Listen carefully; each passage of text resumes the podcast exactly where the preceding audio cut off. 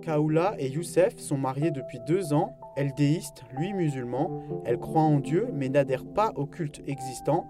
Leur couple n'a pas résisté à leurs divergences. On s'est rencontrés grâce à une vidéo euh, sur internet. Je jouais de la guitare. Il a fait un like et c'est comme ça. et au fur et à mesure, avec le temps, on s'est rencontrés et on s'aimait. C'était une relation à distance qui a duré quand même 4 euh, ans, on va dire, de relation une fois à distance. était là, bon, du coup, on a commencé une relation. On s'est mariés, tout simplement. Ouais, on s'est mariés.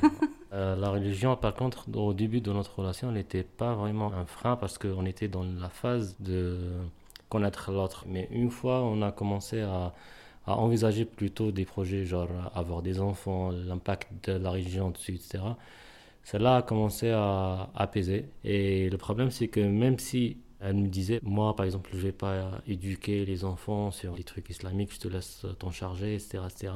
Je prenais ça pas au sérieux et j'ai sous-estimé l'importance de ce sujet à l'époque En fait, je pense que le problème, c'est que dans notre culture à nous, euh, les mères sont responsables de la majorité de l'éducation des enfants. Et dans notre culture à nous, on va dire si la mère euh, pense bleu, bah, l'enfant a de très fortes chances de finir par penser mmh. bleu. L'influence de la mère pour nous, c'est beaucoup, il est plus fort que le père parce que à ses jeunes âges, il passe plus de temps avec sa mère que son père. Après, moi, j'étais prête à faire des compromis dans le sens où je lui disais que je pouvais euh, jouer le jeu, on va dire, pour lui, euh, jusqu'à ce que l'enfant grandisse et que si jamais il a 18 ans et qu'il me demande, maman, euh, finalement, est-ce que tu crois que Dieu existe? Je lui dirais que oui.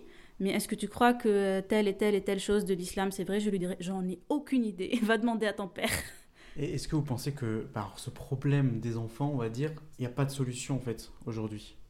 Euh, à moins qu'on doit faire des compromis les deux pour euh, que ça puisse marcher entre nous, je crois qu'il n'y aura pas vraiment un, issue pour euh, le, problème d'avoir des enfants. Après, un des trucs pourquoi on veut se séparer, parce que justement, moi, de mon côté, je ne veux pas considérer ça comme un défi ou bien un jeu, genre l'enfant, il n'est pas un jeu. Moi, je préfère avoir quelqu'un qui est déjà sur la même longueur d'onde que moi naturellement sur ces sujets-là, au moins il va le faire naturellement, il va pas faire semblant.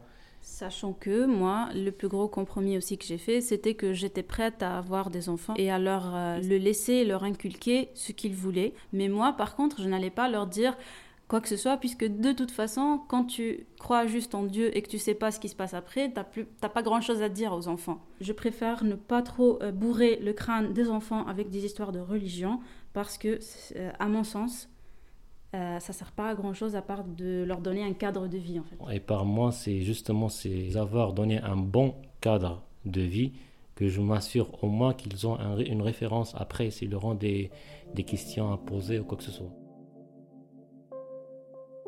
Euh, du coup, pour faire face à tous ces problèmes-là, il y a des gens qui nous ont dit d'essayer de parler avec la famille, d'essayer de voir avec euh, les autres, etc. Mais nous, on essaye de laver notre euh, linge sale entre, entre nous.